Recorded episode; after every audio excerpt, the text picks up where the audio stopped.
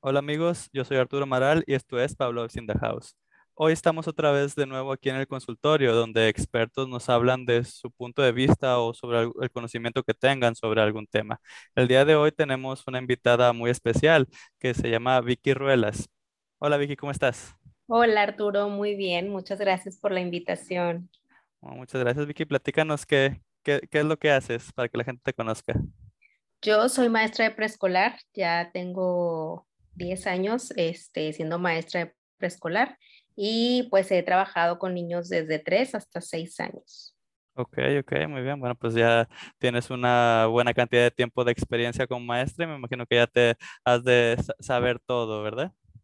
sí, bueno, cada año es un reto diferente, pero sí, ahí estamos. Ok, y hablando de un reto diferente, pues bueno, nos estamos eh, acercando, bueno, ya eh, han empezado las clases pues en esta nueva normalidad, ¿no? Que muchos han, optado por seguir en línea, otros de una, de una manera híbrida, y me gustaría que habláramos sobre este tema para la gente que nos escuche, pues saber de una experta eh, cuál es su opinión y, y, algunas recomendaciones. Quisiera que nos empezaras platicando de qué opinas de la educación a distancia. ¿Qué opino de la educación a distancia? Creo que a lo mejor no es lo más ideal para el desarrollo de un niño, sin embargo, creo que en este momento es lo único que tenemos.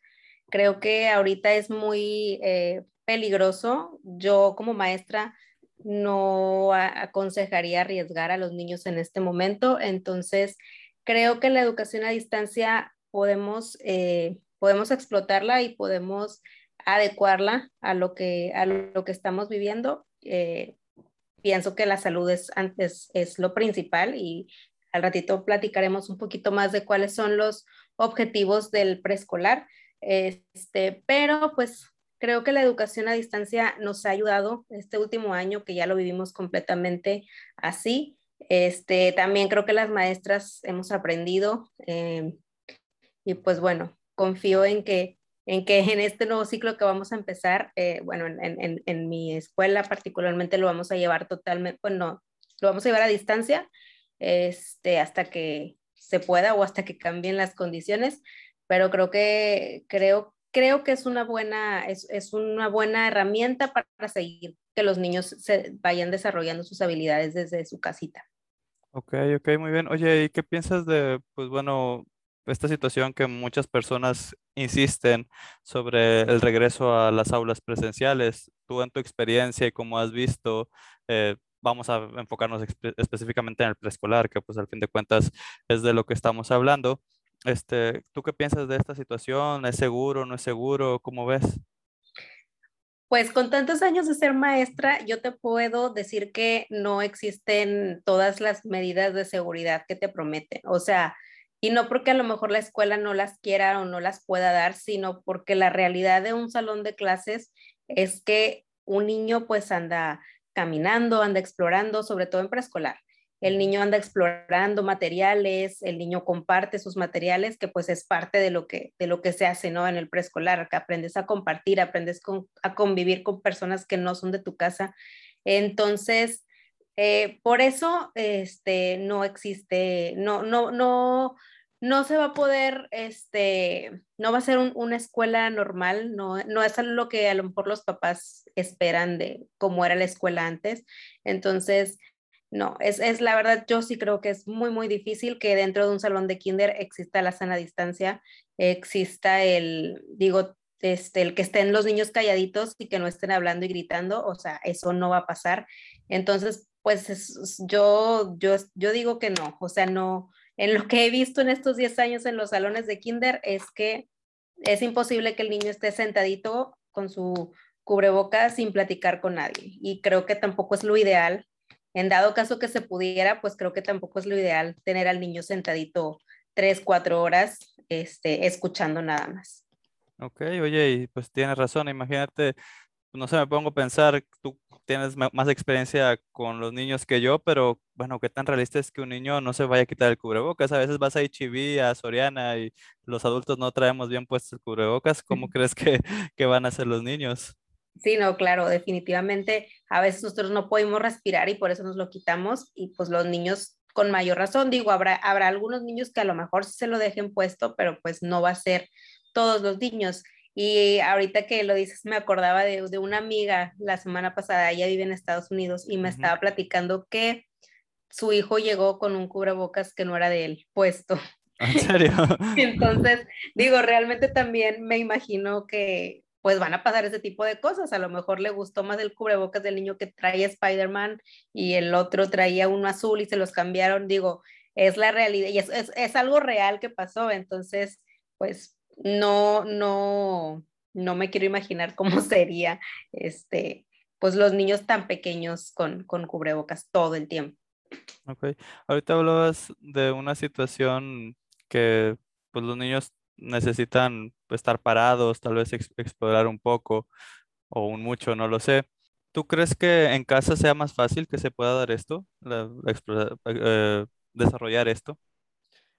Sí, yo creo que sí se puede. Eh, obviamente a lo mejor sí, sí necesitarían que los, que los papis, eh, tal vez sí, la verdad no es tan difícil este, buscar actividades o así, pero creo que en casa sí se puede también trabajar, trabajar, este, pues esto de, de explorar, de, de, digo, ahorita se me viene a la mente hacer una receta de cocina y que los niños exploren el, este, no sé, vamos a hacer un pastel, la harina, que todo eso sientan, eh, cosas tan sencillas, a lo mejor la palabra explorar se nos viene a la mente como ir a la selva o ir a algo así, pero, o sea, para un niño hacer un pastel es, es explorar, salir al patio a, a ver los, los animalitos, ver las plantas, cosas tan sencillas, con eso un niño de preescolar tiene. No hay que irnos tanto a lo complejo. Los niños son muy sencillos y con cosas muy sencillitas pueden cubrir ese aspecto de explorar. Ok, muy bien. Oye, y otro punto por lo que mucha gente habla de que es necesario regresar a la escuela es por este proceso de socialización, de que pues es que los niños están solos en su casa, si no tienen hermanitos, pues no tienen nadie con quien interactuar, o si tienen hermanitos, pues ya interactuaron mucho tiempo con ellos, entonces que por eso es importante, ¿no? Por la socialización de los niños. ¿Tú qué, cómo ves este punto? Sí, digo, definitivamente un niño preescolar debe de socializar porque pues es, es, la etapa en la que empiezan como a, a, darse cuenta de que existe más gente además de su familia. Sin embargo, pues como decíamos, con la nueva normalidad yo veo muy difícil que el niño pueda socializar o se le permita socializar. Este, mm, para empezar, pues te digo, cubrebocas todo el tiempo, no puedes ver las expresiones reales de la, de la, de la otra persona debe de haber un metro y medio de distancia entre cada uno, ¿cómo vas a socializar así? O sea, no, no vas a poder jugar con el amiguito, no vas a poder compartir. Este, la, el lonche también, la hora del lonche va a ser de que, si es que hay, porque me parece que Secretaría está manejando que no haya hora de lonche, uh -huh. los recreos son todos separados, entonces, pues realmente no va a existir esa socialización. Eh, yo veo que ese es mucho, mucho el punto que tocan algunos papás, precisamente que el niño está solo en casa, que no socializa, pero pues lo vas a mandar a un lugar donde tampoco va a socializar. Entonces, pues no, no, ese, ese punto pues no lo veo así como, como muy válido. No, creo que esa socialización se pueda dar. Y pues sí, a lo mejor, eh, digo, yo recomendaría aprovechar los medios digitales que tenemos. O sea, a lo mejor sí estamos en casa, pero pues puedes utilizar una videollamada para comunicarte con, o una llamada telefónica, los niños no saben lo que es el teléfono, sería también algo muy bueno para que aprendieran a explorar. Este, la otra vez mis sobrinos que agarraron el teléfono lo veían así como que, ¿y dónde está la pantalla? no, nada más es para que escuches. Este, pero bueno, eso, eso, eso también les serviría y pues puedes marcarle al abuelito, al tío, al primo, a la tía, este, y pues ver de qué otra forma eh, se puede hacer. Incluso también cuando los niños están en clases virtuales, pues bueno, con los amiguitos que está ahí, ponerte de acuerdo con la mami y a lo mejor hacer una video y que los niños platiquen con otros niños. Este, así se podría como sustituir, porque realmente te digo, presencial es un hecho que no va a haber y si hay socialización, pues entonces no va a haber medidas de precaución. Ok, sí, no, tienen, tienen mucha razón. Oye, y ante esta nueva normalidad y por la pandemia que nos está azotando, muchos papás tienen la preocupación de que, oye, mi hijo va a perder el año, este, no va a ir avanzando, no va a ir aprendiendo. Eh, ¿Tú qué les podrías decir a ellos? Eh, primero que nada, que no se estresen. Son niños, tienen dos, tres, cuatro, cinco años, tienen toda la vida para seguir aprendiendo. en algún momento de su vida van a aprender a leer y van a aprender a escribir. Lo importante, pues bueno, ya hablamos un poquito de la socialización, pero otros objetivos de esta edad son pues el, el desarrollo del lenguaje. Este, esto también, eh, este, pues checar igual. Hay veces que incluso en clases presenciales, cuando eran toda la vida normal, había veces que pues el papá quería que el niño escribiera, pero pues ni siquiera podía hablar bien todavía. Entonces, a veces nos queremos saltar etapas y pues eso, lejos de favorecer al niño, pues más bien van a ser como obstáculos que le van a impedir seguir avanzando. Entonces, no se preocupen ahorita, creo que tenemos pues ver el lado positivo, un tiempo privilegiado para que pues los niños platicar con ellos para ayudarles con su lenguaje, ponerles canciones, las canciones también ayudan mucho. Entonces, pues bueno, eso, este, las reglas, también el aprender, tampoco porque estén en casa quiere decir que van a hacer lo que quieran. Entonces, pues irles enseñando a los niños también que hay reglas, que es otra de las cosas que se aprenden en el preescolar. Este, a lo mejor sí tendríamos que ser un poquito más estrictos con las reglas para que pues ellos vayan aprendiendo a hacerle sus horarios. O sea, también esto es algo muy, muy importante, que a lo mejor es, al estar en casa los niños pues no tienen un horario y hacen lo que quieren.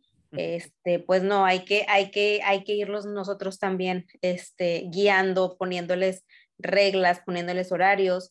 Y algo que también se trabaja mucho en preescolar es la motricidad, tanto la fina como la gruesa. O sea, que el niño corra, brinque, es la motricidad gruesa, todo lo, lo que hacemos con el cuerpo y lo fino, pues sería este, ponerlos a recortar, ponerlos a pintar, ponerlos a ensartar. Todo esto es previo a que empiecen a escribir. Entonces, pues si mi niño no, no, no puede ensartar un cerealito en un, en, un este, en un estambre o en un espagueti, pues tampoco va a poder escribir su nombre. Entonces, ahorita aprovechar el juego en casa, aprovechar este, el juego es con lo que los niños, con lo que todos aprendemos mejor. Entonces, este, pues aprovechar, o sea, no, se estresen, vamos a aprovechar y vamos a, a, a, ganar tiempo haciendo las cosas que se nos estaban olvidando que eran importantes.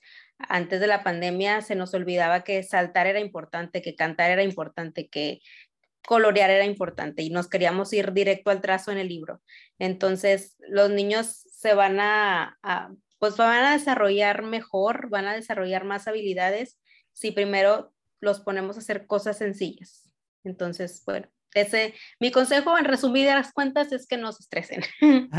ok, oye, y solo para recapitular un poco, dijiste que lo que mm, se le da más prioridad en preescolar es el lenguaje, o sea, que puedan hablar bien, el seguimiento de reglas y que se estimule la motricidad fina y gruesa, ¿verdad? Que es lo que los papás necesitarían darle como que un poquito más atención.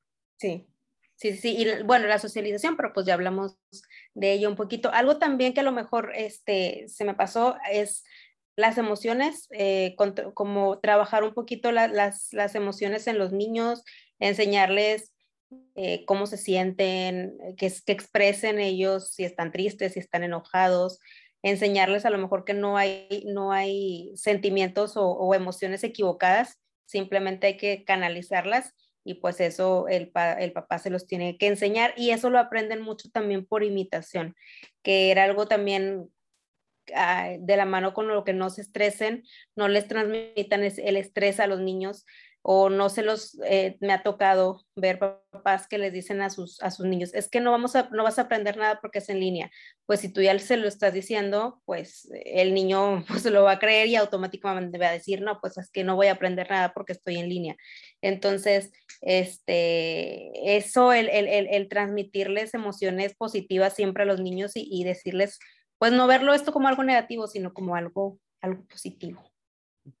Ok, muy bien. Oye, también creo que lo que estás diciendo es algo súper valioso, lo que dijiste hace un momento, de que, bueno, tratar de usar la herramienta del juego, que antes se nos inculcaba mucho, tal vez los que ya estamos un poquito más grandes, sí tuvimos la oportunidad de jugar, pero las nuevas generaciones querían de que, oye, los tres años ya hablaras dos idiomas y escribieras en cursiva y en letra de molde y todo esto, ¿no? Y se nos olvidaba esta situación de, de jugar, ¿no?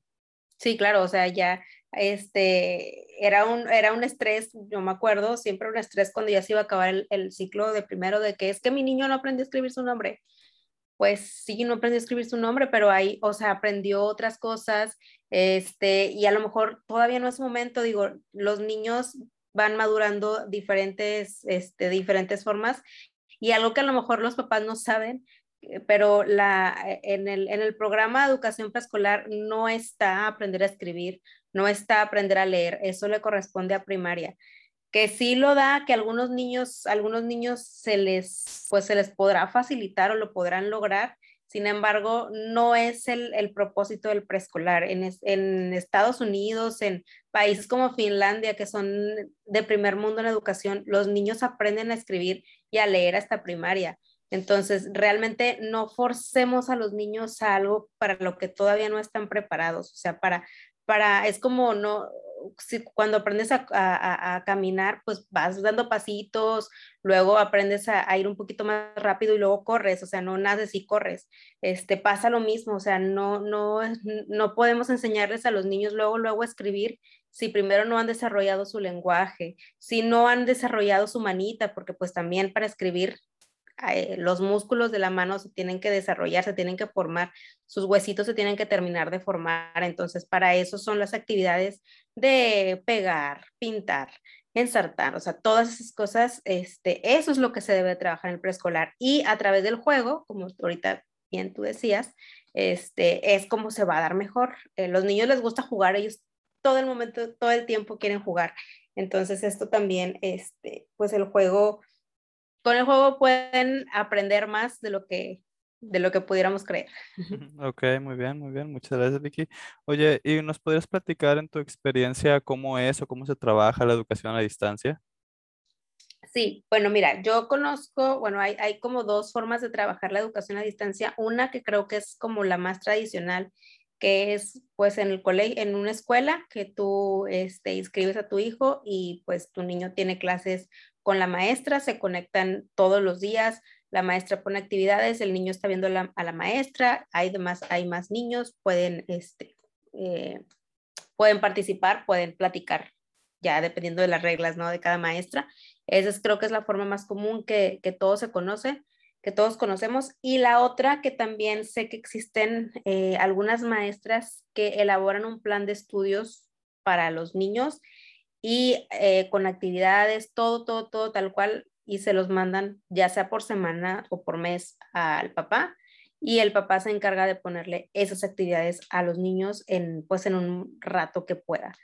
Si acaso la maestra eh, se conectará con ellos, este, por algún, de, algún, de alguna manera, para, para platicar con ellos y ver cómo van avanzando y ver cómo va a ir modificando las actividades también depende mucho. E, esto se da como en casos de, de niños más pequeños, de tercero de kinder, no, tercero no, de primero, segundo de kinder, que a lo mejor están más chiquitos y no te piden como el, el, el certificado de, de, secretaría, este, eso lo, lo puedes trabajar así. Eh, y, pero pues también depende mucho de las necesidades de los papás. A lo mejor hay papás que no se pueden conectar con los niños, no pueden estar con ellos cuando estén trabajando, entonces pues a lo mejor les conviene algo, algo así, que no quieren que sus hijos se atrasen, entre comillas. Este, o pues eh, la otra, la otra manera es eh, conectarlo. En mi experiencia, yo creo que Segundo y tercero, un niño puede estar en la computadora solito. Si acaso necesitará algunas semanas de, de, adaptación. de adaptación. Este, de primero, sí recomiendo que los primeros meses haya alguien con, con ellos, porque si solitos no pueden. Pero ya ahí por eso de noviembre, diciembre, enero, ya van a dominar la computadora mejor que uno. Entonces, este, que creo que también es algo, algo, algo positivo. La, los niños ahorita ya son súper tecnológicos, les saben un chorro la computadora y pues, bueno, también eso les está funcionando. Pero bueno, volviendo a la pregunta, esos son los dos tipos que, que yo conozco. El, el, este, que es con una maestra y todos en clase. Y el otro, pues que te manden tu programita con actividades para hacer tú en tu casa.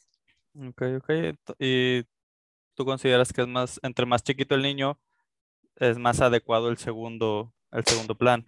Sí, claro, este, porque es bien difícil que un niño chiquito eh, le ponga atención a la maestra, este, al principio, te digo al principio, eh, yo que te digo, yo estoy en primero y si al principio sí fue un poco difícil, al principio me refiero una o dos semanas, obviamente pues todos los niños son diferentes, hay unos que se van acoplando más rápidos que otros, también depende si tienen hermanitos, eh, si ve que el hermanito grande está conectado, pues él también lo va a hacer. Entonces hay, hay muchísimos factores. Creo que lo importante siempre es darle la oportunidad al niño, no, no pensar por el niño de que, ay, no va a poder, y menos que nos escuche, porque pues, si él ya escuchó que no va a poder, pues él va a decir que no va a poder. Entonces, este, pues sí. Ok, ok. Oye, y si quieres, para ir terminando, Vicky, me gustaría que nos comentaras, eh, pues, sugerencias que le puedas dar a los papás de actividades o de cómo llevar esta situación de la educación a distancia, porque mira, pues nos guste o no, aunque sea híbrido, pues va a ser una buena cantidad de tiempo a distancia, ¿no? Entonces, al final de cuentas, esto va a seguir, pues no sabemos cuánto, esperemos que solo sea este ciclo, pero no sabemos cuánto. Entonces, pues, ¿qué sugerencias les podrías dar? Eh, lo más importante, bueno, es que hay muchas cosas importantes, pero algo que no puede faltar eh, nunca en, en, un niño es cantar. Cantar a los niños, este, a veces no valoramos esto, pero el cantar, si se fijan en preescolar, siempre están cantando. Bueno, así debería de ser. este, ¿Por qué? Porque eso les ayuda a los niños para lenguaje, en, este, en ritmo, en todo eso les, les ayuda, ¿no? Y, aparte les llama la atención. Entonces, tratar de, de, enseñarles a sus hijos canciones, creo que todos de chiquitos nos enseñaron alguna canción y si no, en YouTube ah, va a haber muchas canciones que pueden aprender. Es eso, y, y la música siempre va a ser algo positivo en los niños. Entonces, pues eso sería una de las, de las cosas, cantar, este, leerles cuentos a los niños, que los niños, eh, digo, súper padre que los puedas, porque hay veces que los pones en YouTube y los niños ven cuentos, pero no hay nada como realmente tener un libro en físico y el niño vea el libro, escuche que le estás contando el cuento y eso al niño le va a llamar la atención para después querer leer, porque él va a querer saber qué dice ese libro. Entonces, este, leerles cuentos siempre que puedan este, platicar con ellos. A veces creemos que porque son chiquitos no tienen nada que decir, pero al contrario, este, platicar con ellos, eh, preguntarles cómo están, cómo se sienten, qué piensan de, no sé, este, a lo mejor si no tenemos un tema, pues a lo mejor vemos una película y luego platicamos de la película, pero platicar, o sea, que el niño hable, tratar de que el niño hable. Este, y hacer actividades en casa, o sea, a veces eh, por ejemplo, algo tan sencillo como poner la mesa, pedirle al niño que te ayude a poner la mesa, eso le va a ayudar en correspondencia. ¿A qué me refiero con correspondencia? Por ejemplo, vas a poner un plato en cada lugar y el niño inconscientemente, el niño está poniendo un plato en cada lugar. Vas a poner dos cubiertos en cada lugar y el niño va a ir haciéndolo. Entonces, como son conceptos que sí se ven en preescolar este, pero los está haciendo y los, los está utilizando, pues le va a servir mucho más a decirle, trázame el número dos. Entonces, poner la mesa, em, escoger frijoles también ayuda muchísimo y así también nos ayudan en la casa, ponerlos a limpiar la mesa, también le ayuda, les ayuda en, lo motriz. Eh, juegos de mesa, los juegos de mesa también son muy buenos eh, como un memorama, un rompecabezas, un serpientes de escaleras, unos palillos chinos, juegos de mesa, ¿para qué les va a servir? Primero, pues bueno, van, van a estar conviviendo, van a aprender que hay reglas. En un juego de mesa tienes que seguir reglas. Y pues bueno, a lo mejor algunos te van a, te van a dar la oportunidad como el que tengan un dado, van a ir contando cuánto tienen que avanzar. Entonces así, sin que ellos se den cuenta, van a estar aprendiendo. Y otra cosa que es súper importante que los papás dejen que hagan sus niños en su casa es aburrirse. A veces, aburrirse, a veces este, dicen, ay, es que mi niño ya está aburrido. Pues qué bueno que esté aburrido. ¿Por qué? Porque cuando un niño se aburre, empieza a pensar y empieza a crear y empieza a inventar cosas que hacer. Entonces, ahorita que hay papás que no quieren que sus hijos se aburran, no, entre más se aburran, más creatividad van a tener. Entonces, darles también ese tiempo a los niños para, para que se aburren y para que se las ingenien para ver qué hacer. Obviamente no lo voy a dejar que haga algo en la cocina y yo me voy a ir para otro lado, o sea, no. Pero pues decir, bueno, estás aburrido, ¿qué puedes hacer? Piensa qué puedes hacer y que el niño solito vaya pensando y vaya aprendiendo a resolver sus problemas. Entonces, este, esto también les va a ayudar muchísimo al pensamiento del niño, a que se le empiecen a ocurrir cosas, este, el, aburrirse y el, el, dejarlos también que resuelvan sus cosas. A veces queremos hacer todos por ellos y eso lejos de ayudarlos los vamos a perjudiciar. Entonces, pues no sé, algo tan fácil como tengo sed y ahí corre la mamá a servir el agua, ¿no? O sea, tengo sed a ver qué puedes hacer o sea, dejar que ellos piensen, dejar que ellos intenten, intenten hacer las cosas. Este, y pues ya, creo que esos son los que ahorita se me vienen a la mente y creo, creo que no son cosas tan complicadas que podemos trabajar en casa súper fácil. Vaya, y creo que es muy valioso porque pues yo creo que la mayoría de las personas que no sabemos de esto, no sabemos todo lo bueno que pueden hacer ciertas cosas normales y ciertas cosas cotidianas, o por ejemplo eso que dices de, de aburrirse, este, pues como que pues la mayoría de las personas queremos traer, tener entretenidos a nuestros hijos, y pues tienes razón, por ahí dicen que los filósofos pues de tanto que no tienen nada que hacer, por eso se empezaron a, a filosofar y a crear todas esas teorías. Entonces, vaya, se me parece pues muy importante esto que nos estás compartiendo para que la gente podamos ir sabiendo esto y aplicarlo con nuestros hijos. Sí, sí, sí, sí, creo que eso es, eso, es, eso es algo que no se dice mucho, pero es muy importante, o sea, deja que el niño se aburra para que encuentre algo que hacer y así a lo mejor también vaya encontrando lo que le guste hacer. Este, ahorita, ahorita que, que, que decías, estaba pensando también algo bien bonito que pueden hacer con los niños es salir a ver las estrellas en la noche, salir a ver, no sé, el árbol, la flor, que la vean, o sea, que contemplen, este, y eso también va a ir despertando en ellos sensibilidad y al momento de a lo mejor estar aburridos, pues se les va a ocurrir un juego con eso, o sea, que ellos inventen sus juegos. A veces, este, ahorita que yo les decía de que juegos de mesa, que hay que dejar al niño, o sea, vamos a jugar el juego de mesa como se debe, pero también de vez en cuando decirle, bueno, a ver, ahora tú haz las reglas, ¿cómo se te ocurre que lo podamos jugar? Y que el niño invente un juego y le seguimos la corriente, aunque así no sea. ¿Por qué? Porque eso va a desarrollar en él esa creatividad y también esa resolución de problemas que muchas veces nos falta, nos falta de grandes, esa capacidad de, de inventar soluciones.